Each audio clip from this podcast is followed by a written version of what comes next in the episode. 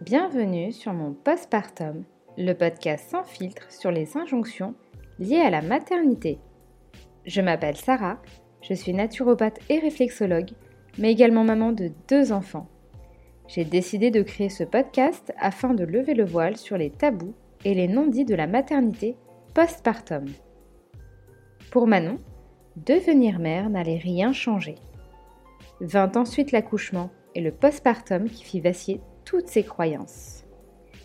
Pas de traumatisme ou violence gynécologique, mais l'impression d'avoir été expédiée sur une autre galaxie. Tout était pareil, tout en étant très différent.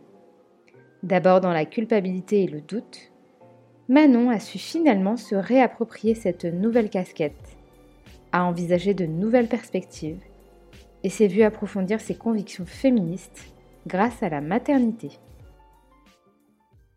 Salut Manon. Coucou. Bah écoute, bienvenue sur mon postpartum. Je suis ravie de t'avoir euh, parmi nous. Eh ben c'est moi, ravie d'être là. Je vais te laisser te présenter pour commencer, comme tu le souhaites. Ok, donc euh, je m'appelle Manon, j'ai 32 ans, euh, je suis maman d'une petite fille qui s'appelle Isia, qui a 19 mois, que j'ai eue avec son papa Théo.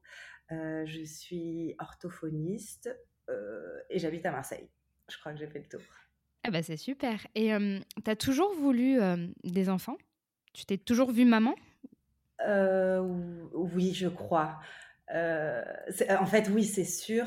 Euh, c'est marrant parce que quand on s'est marié avec mon mec, je pense à ça là.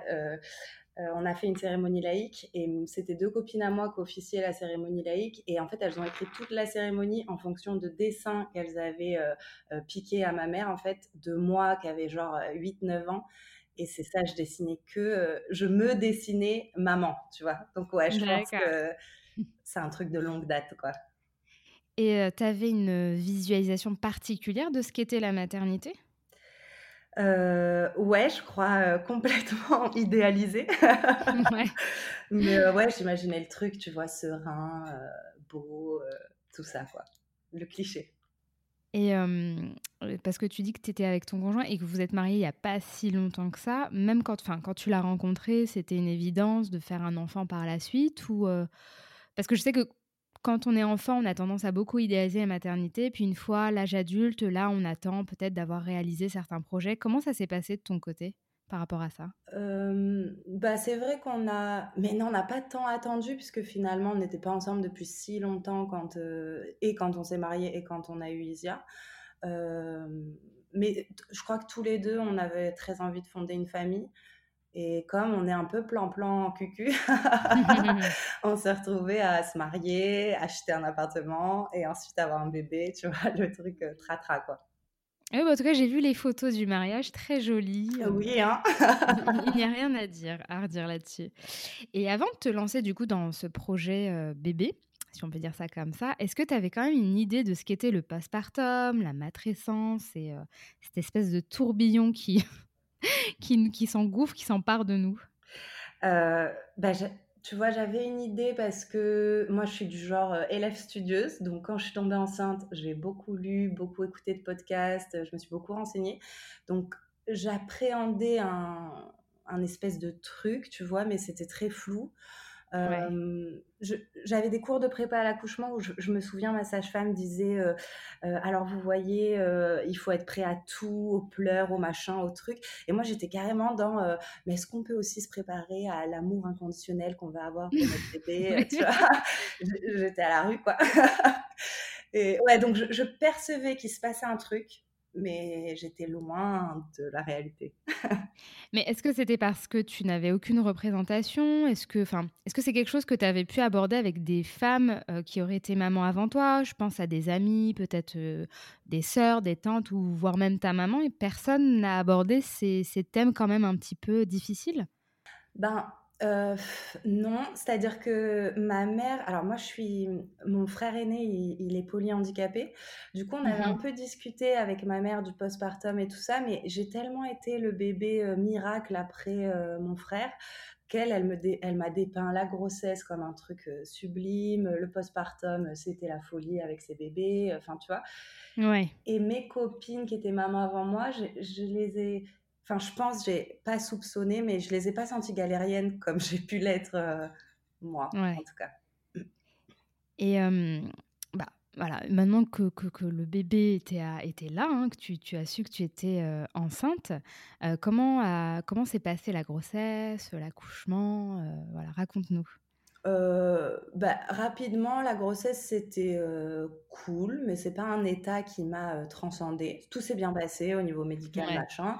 Mais je trouve que voilà, c'est quand même un état où un peu frustrant, tu vois, tu peux pas boire, tu es un peu diminué. Enfin, c'est clair. Voilà. Et l'accouchement, bah, le, le, problème, en fait, c'est ça, c'est que je suis rentrée dans le monde de la maternité avec des bouquins et que l'accouchement a été le premier moment où tout a volé en éclats puisque rien ne s'est passé comme prévu. Mais parce que tu avais un projet précis ou c'est parce que c'était vraiment loin des représentations qu'on se fait de l'accouchement? Euh, non, parce que je crois que je m'étais, euh, à force de lire, etc., je m'étais un peu inventé un accouchement tel que je voudrais qu'il soit, un peu mmh. idéalisé, quoi. Et du coup, j'ai été déclenchée. À partir de là, ça a été euh, l'engrenage médical. Et, et, et j'ai dû faire un deuil, en fait. Mais c'est fou. Enfin, a posteriori, maintenant que c'est fait et que je suis cool avec tout ça, je me dis, mais c'est dingue, mais ça.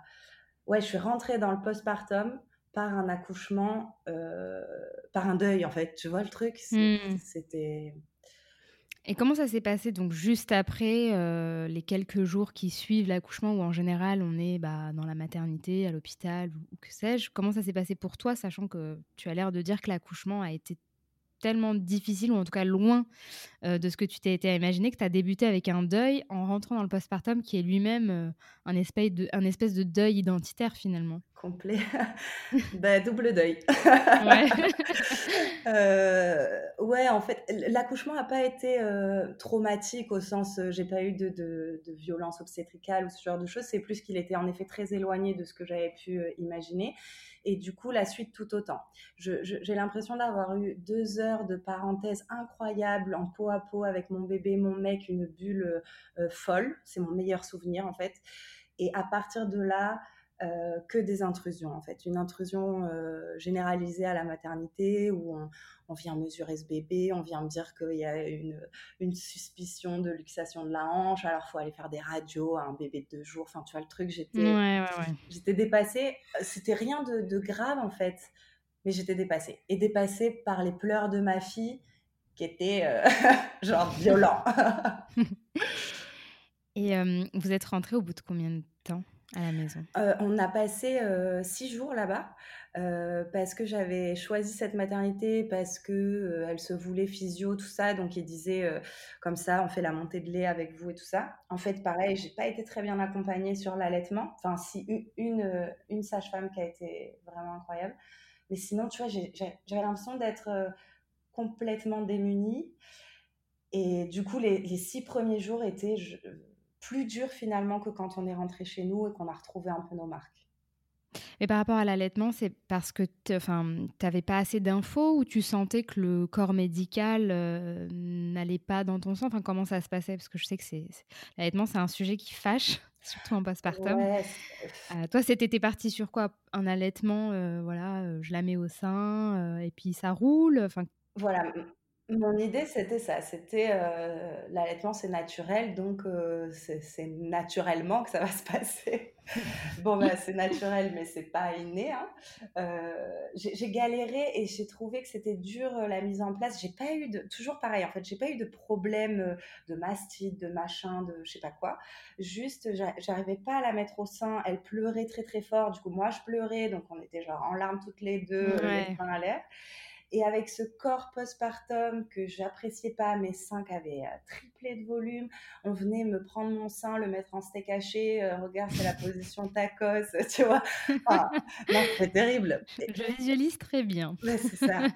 Et, du coup, finalement, j'étais mieux à la maison. J'avais, j'avais trouvé un petit équilibre, si on peut dire. ouais. Mais, euh, mais ouais, la maternité restera un très, très mauvais souvenir. Donc, du coup, toi, tu étais quand même plus rassurée d'être chez toi parce que je sais que certaines mamans sont paniquées à l'idée de se retrouver un petit peu seule à seule euh, avec euh, le dit enfant. Mais toi, comment ça s'est passé le retour à la maison? Bah, c'était plus cool puisqu'on s'est retrouvés tous les trois, qu'on avait de, on était entourés, tu vois quand même.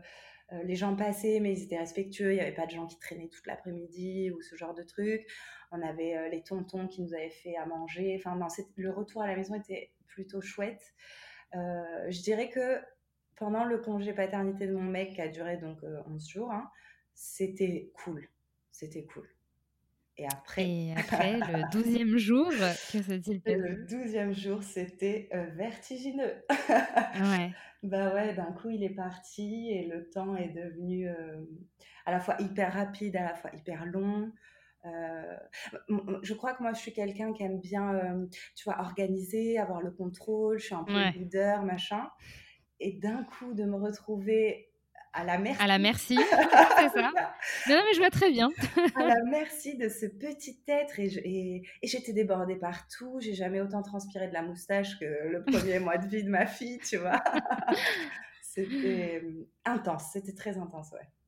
Mais quelles sont les, difficultés concrètement que tu as pu rencontrer euh, bah, dans les premières semaines, les premiers mois postpartum avec ta fille ou même vis-à-vis de toi-même en tant que nouvelle maman? Euh, en fait, alors je dirais, il y a, une première partie, c'était tout ce qui est quotidien, tu vois, euh, se retrouver à gérer un enfant et le quotidien, c'était dur, faire à manger, faire une balade, aller faire trois courses, tout.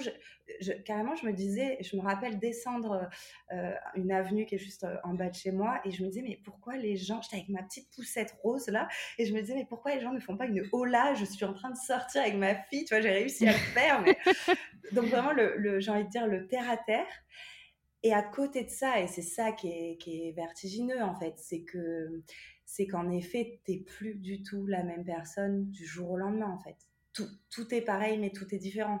Et ça, c'est et ça, c'était c'était vertigineux pour moi, avec ce sentiment de, de beaucoup d'intrusion euh, des gens tu vois, aussi bien des mmh. proches que des gens que je connaissais pas, sur l'allaitement, sur, sur tout en fait. Tout le monde avait un mot à dire sur tout. Et je crois qu'à posteriori, j'ai mis un mot euh, qui serait, euh, je crois avoir, enfin, que, que j'ai ressenti que les gens ont peut-être manqué d'indulgence par rapport à la jeune mère dépassée que j'étais, tu vois. T'aurais aimé avoir plus de bienveillance envers toi et ouais vraiment un truc un réel accompagnement plutôt que euh, une multitude d'injonctions pour te façonner euh, sur une certaine image quoi. C'est ça, j'ai vraiment ressenti beaucoup de choses comme des injonctions, des intrusions répétées, tu vois, et du coup qui, qui me qui me gratouillaient euh, de l'intérieur au lieu de me porter vers un truc où, où ça pourrait être doux et ça pourrait être chouette quoi.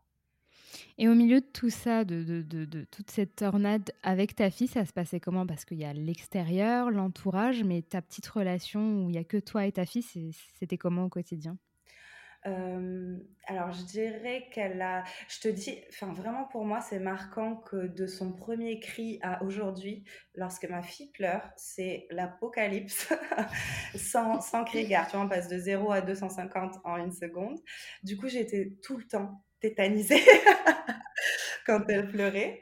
Euh, mais mis à part ça, les moments, elle, est vite rentrée en relation avec moi et ça c'était chouette. À, un mois, elle me faisait des sourires et on était et, ça, ça me permettait de me raccrocher à un truc euh, vraiment chouette quoi. Elle, elle était ça adoucit tout ça, ouais, complètement.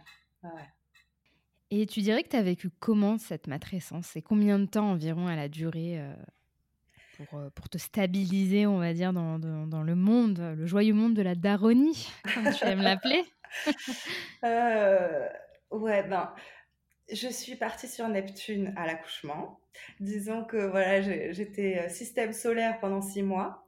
et j'ai commencé à toucher Terre quand elle a eu six mois. En fait, en fait, ça coïncide avec le moment où j'ai commencé à me questionner sur la diversification, ou comme moi, je suis orthophoniste formée dans les troubles de l'oralité, donc tout, en fait, tout ce qui est en lien avec l'alimentation, euh, j'ai repris confiance, tu vois, c'était des trucs que je mmh. savais, c'était... C'était un terrain connu, quoi. Voilà. Et je pense que d'avoir pu reconnecter un peu les neurones et me dire, OK, là, en fait, je sais faire, je suis en contrôle, ça m'a...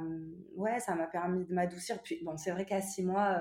Euh, c'est plus c'est plus des, des nouveau-nés quoi oui c'est un petit peu moins animal quoi on interagit plus avec eux et Et justement, tu dis que tu es orthophoniste de métier. Moi, je t'ai connue à travers ça, à travers surtout tes ateliers d'alimentation autonome. Hein, je précise que tu n'as pas envie qu'on parle de DME, mais plutôt d'alimentation autonome.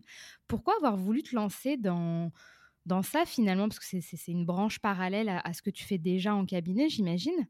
Euh, et la DME, l'alimentation, la diversification, c'est quand même euh, une thématique qui, fâche beaucoup, qui stresse beaucoup de parents parce que c'est quand même important, on parle de l'alimentation, ce qui fait concrètement vivre nos enfants. Euh, pourquoi peut-être un petit peu spécialisé dans ça au fur et à mesure? En fait, exactement, c'est vraiment en lien avec ma matrescence. parce que du coup, je te disais, j'ai un peu tout vécu comme des injonctions, notamment l'allaitement, qui est la, première manière de nourrir un bébé.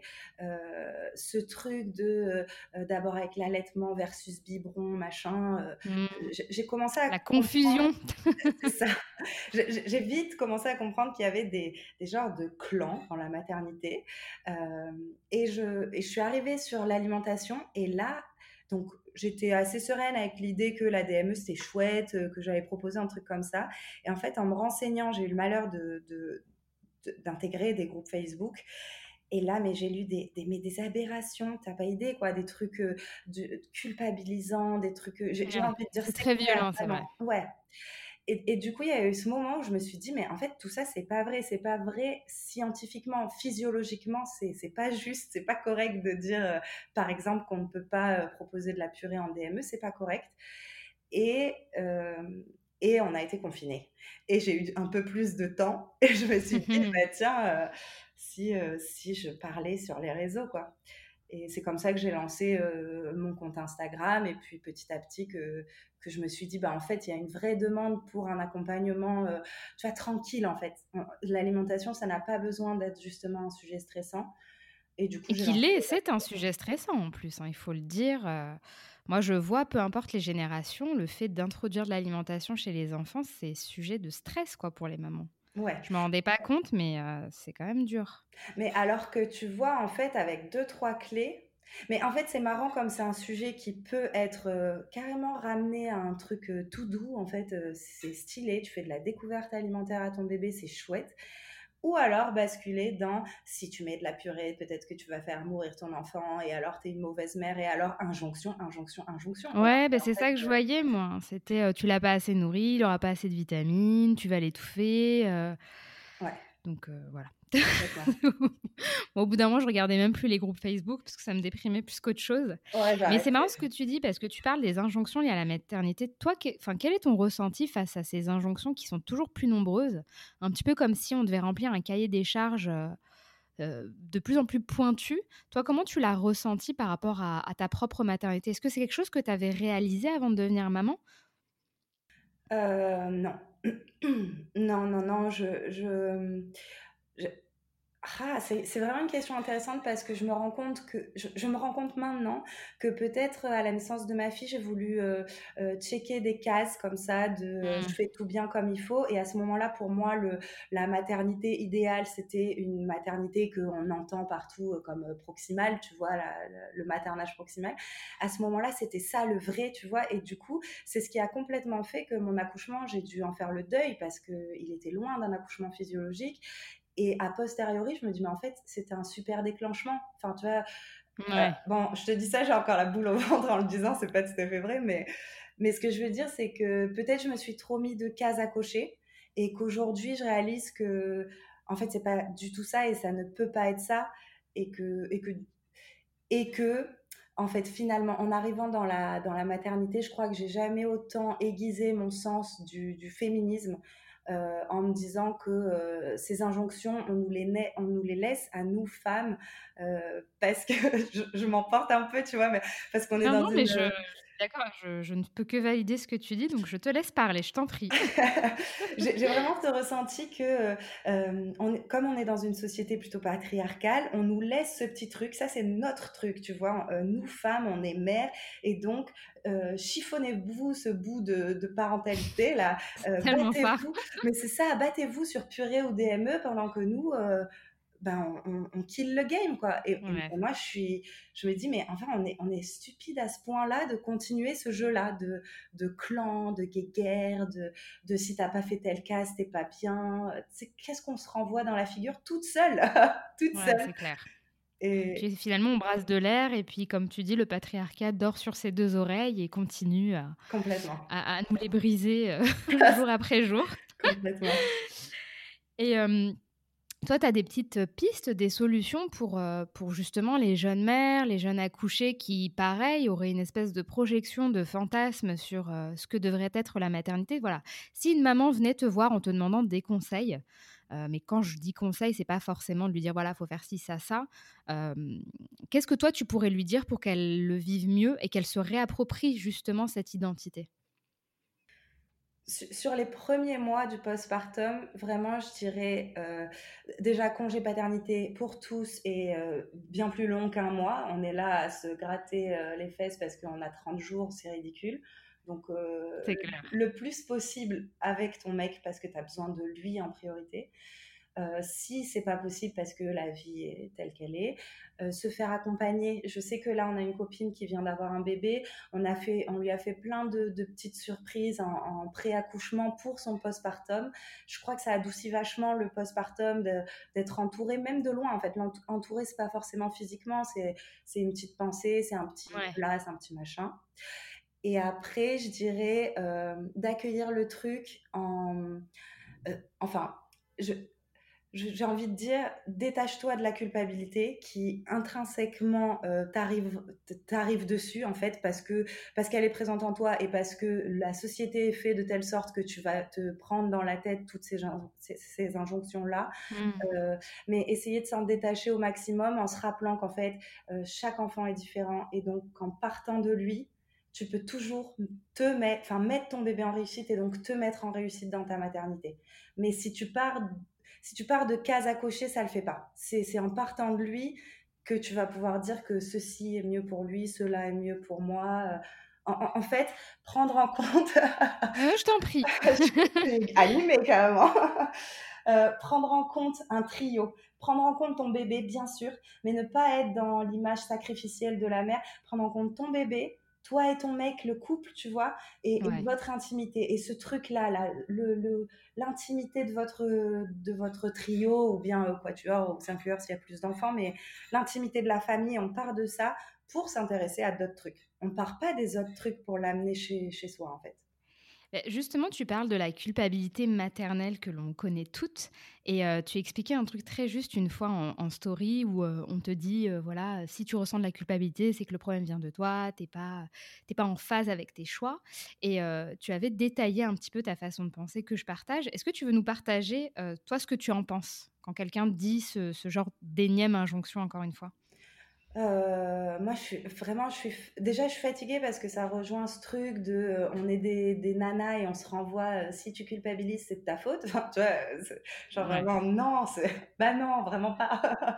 si t'es malade, c'est de ta faute. si ça, va pas, c'est de ta faute. c'est ça. Donc, je, suis d'accord avec l'idée que euh, la culpabilité, c'est un, sentiment que tu ressens intrinsèquement au fond de toi.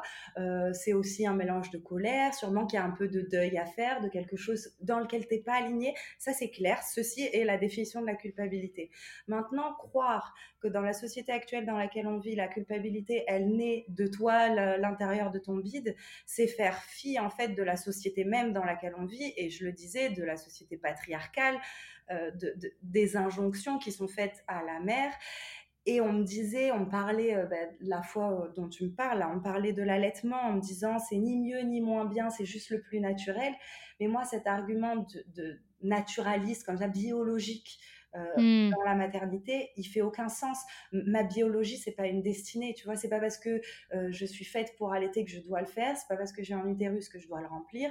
Et c'est pas parce qu'un enfant est physiologiquement capable de gérer des morceaux qu'il faut faire la DME, en fait la physiologie ne te définit pas en fait. Ouais, c'est pas le seul angle à prendre en compte finalement. Complètement. Enfin, il n'est pas déterministe, quoi. C'est euh, exactement ça. C'est pas une base, mais euh, voilà, on, peut le prendre ou, ne pas le prendre d'ailleurs. Et je j'ai pas parlé de ton, ton mari. Alors lui, comment il quelle était sa place à ce moment-là dans, dans, dans, ton voyage vers Neptune, comme tu le disais Est-ce qu'il a réussi à se faire une place rapidement Est-ce qu'il t'a suivi dans tes choix par rapport à l'alimentation autonome Voilà, dis-nous comment ça s'est passé pour lui?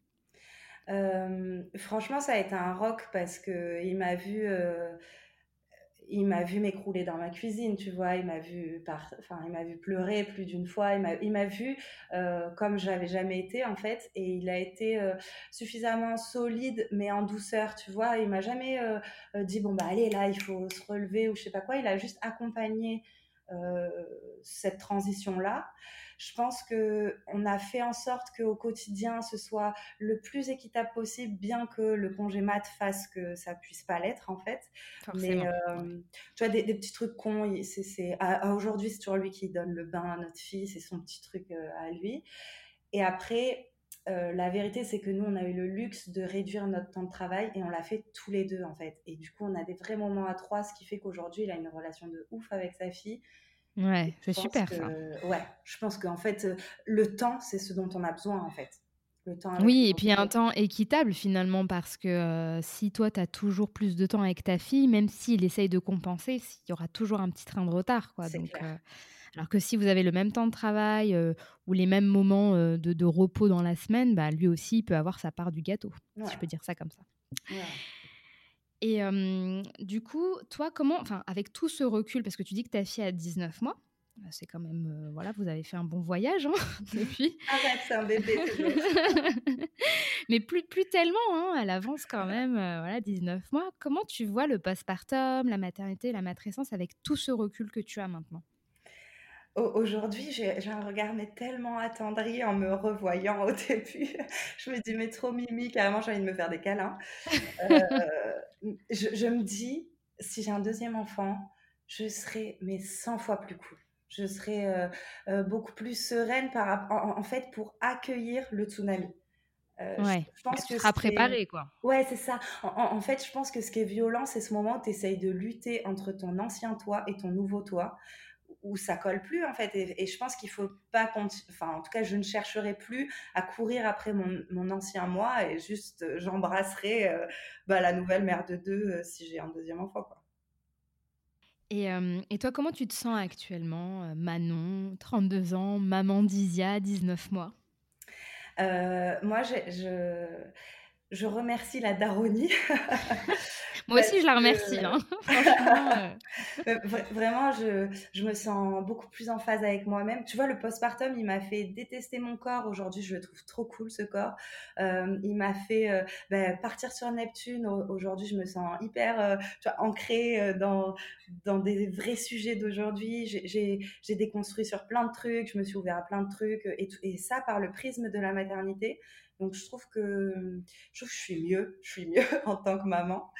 Euh, mais aussi parce que à 19 mois, euh, c'est pas la même, tu vois, j'ai du temps pour moi, euh, j'ai un équilibre qui fait que c'est plus un tsunami et c'est juste c'est bien que tu le précises, comme ça, ça, rassure les jeunes mamans qui ont l'impression d'être au bout du tunnel.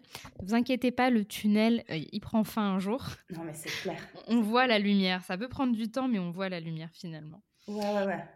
Et quels sont tes projets futurs? Parce que là, tu lances, enfin, tu sais même pas, tu lances, tes, tes ateliers autonomes sont, sont bien plantés.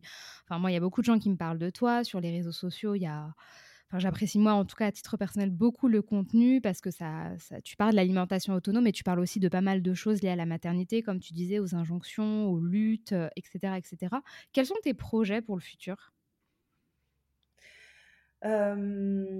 J'ai vraiment, c'est vraiment bête parce que au début je me disais ah Instagram c'est juste euh, tu vois un truc euh, second dans ma vie. Et finalement je me rends compte que non seulement j'ai rencontré des personnes euh, juste ouf sur Instagram, du contenu hyper qualitatif, enfin tu vois notamment le tien, je pense à Asma, je pense à bon, plein de, de, personnes qui font un contenu vraiment qualitatif autour de la maternité et qui m'a permis vraiment de sortir le nez du caca à plein de moments.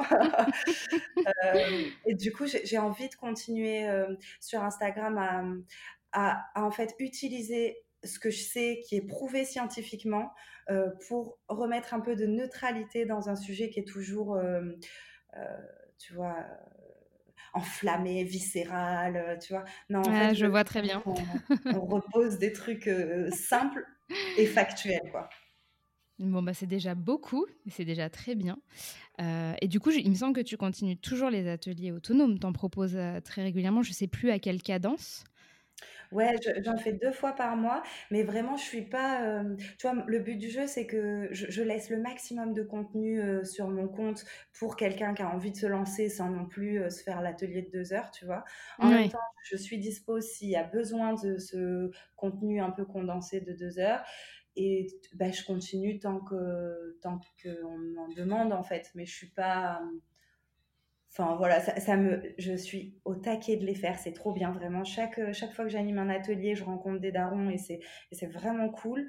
Euh, mais voilà, si demain ça s'arrête, euh, c'est pas grave. J'ai trouvé autre chose en fait sur les réseaux que je pensais pas trouver. C'est fou, hein. C'est oui, je confirme. Hein. On pense qu'Instagram, c'est quelque chose de. Enfin, il y a un pan qui est très superficiel où on se dit que c'est pas la vraie vie, mais mine de rien, en fonction des comptes que l'on suit et tout, euh, on peut avoir une sacrée dynamique euh, qui est, comme tu dis, très qualitative, très pointue, qui ouvre beaucoup l'esprit, qui rassure, qui déculpabilise. Donc, euh, donc ça, merci Instagram quand même, hein.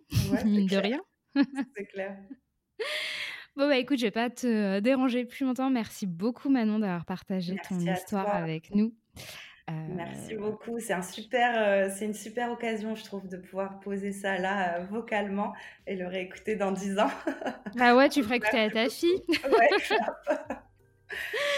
En tout cas, je te souhaite une très bonne continuation à travers ton compte et ce que tu fais au quotidien pour déculpabiliser, informer et nous faire vivre la daronie comme jamais. Bah, et moi, je te souhaite euh, bah, une très bonne journée et à très bientôt, Manon. À très bientôt. Bye bye, Sarah. J'espère que cet épisode vous aura plu. Pour soutenir mon postpartum, n'hésitez pas à mettre une étoile, à commenter pour nous faire part de votre ressenti et à partager cet épisode pour le diffuser au plus grand nombre. Quant à nous, on se retrouve dans deux semaines pour le prochain numéro. À très vite